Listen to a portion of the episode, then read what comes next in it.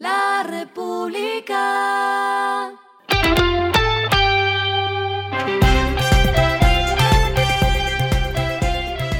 Al final de la jornada, esto es lo que debes saber sobre el comportamiento de los negocios, las finanzas y la economía. Las movidas de hoy fueron. La gran movida de hoy tiene que ver con Nutresa. La Asamblea de Accionistas de esta multilatina de alimentos no solo aprobó el pago de un dividendo de 948 pesos por acción, sino que escogió a los miembros de su nueva junta directiva, donde entraron dos representantes del grupo Gilinski. Estos son Gabriel Gilinski, hijo de Jaime Gilinski, y como miembro independiente entró Ricardo Fandiño de la Calle, socio de la firma Gómez Pinzón. Colombia Proctec afirmó que ya son 95 las empresas afiliadas al gremio con la incorporación de la plataforma La House, compañía que anunció también su entrada al mercado del eje cafetero. La multinacional canadiense Aris Gold Corporation adquirió 20% de participación en el proyecto minero de oro de Minesa, ubicada en Soto Norte, cercano al páramo de Santurbán. Este es uno de los proyectos en etapa de factibilidad más grandes del mundo. Lo que está pasando con su dinero. Si necesita ayuda en sus finanzas personales, UALA, la fintech argentina que llegó a Colombia este año, presentó Aula UALA, una plataforma con contenido pedagógico sobre educación financiera, al cual se podrá acceder de forma gratuita y en línea. Encontrará videotutoriales, blog posts, material descargable, cursos online y hasta un newsletter mensual. Los indicadores que debe tener en cuenta. El dólar cerró en 3.765,67 pesos, bajó 55 pesos. El euro cerró en 4.151,27 pesos, bajó 65,98 pesos.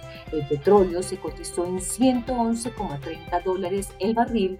La carga de café se vende a 1.987.000 pesos y en la bolsa se cotiza a 2,89 dólares. Lo clave en el día.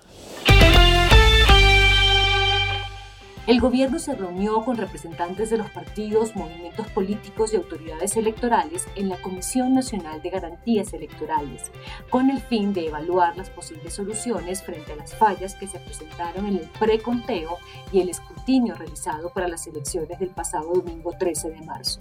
El registrador nacional, Alexander Vega Rocha, después de esa reunión, dijo que finalmente no solicitará el reconteo de los votos del Senado luego de que la mayoría de los partidos se manifestara en contra. A esta hora en el mundo.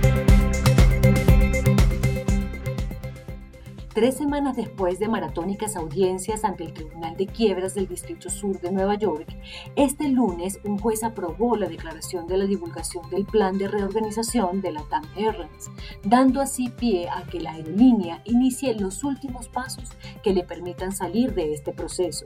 El 12 de abril de este año será la fecha límite para presentar el complemento a ese plan, el 2 de mayo será el tope para votar el plan y la audiencia de confirmación se fijó para los días 17 y 18 de mayo.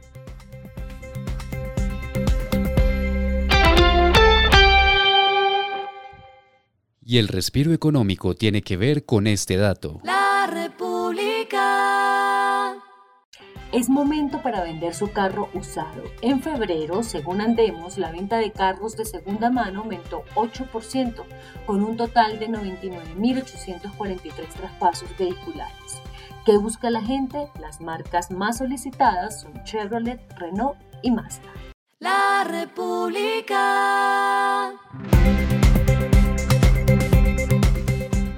Y finalizamos con el editorial de mañana. Elecciones bajo un perverso manto de dudas.